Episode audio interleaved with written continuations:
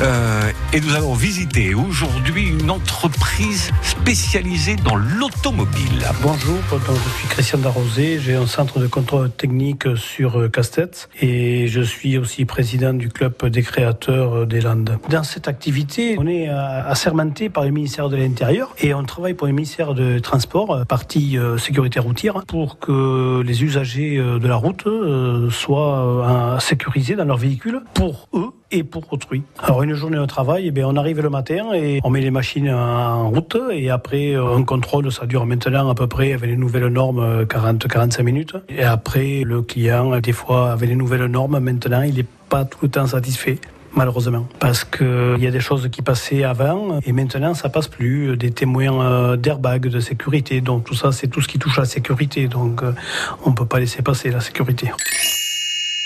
J'aime bien bichonner les véhicules parce que plus on fait de la prévention, moins ça coûte actuellement. Il faut faire beaucoup de prévention et si les personnes, euh, quand ils ont un défaut mineur, ils le réparent de suite, ça coûte pas très très cher. Mais après, si on attend deux ans, eh ça coûte plus cher. C'est ce qu'on essaye d'expliquer aux, aux clients, dire que voilà, ça, ce sont des défauts qui sont mineurs. Vous pouvez rouler avec, mais faites-le si vous pouvez.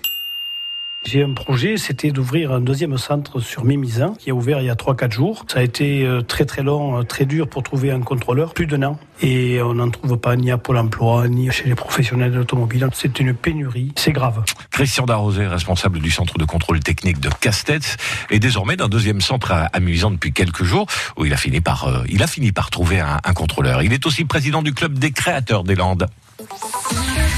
À réécouter et à podcaster sur l'appli France Bleu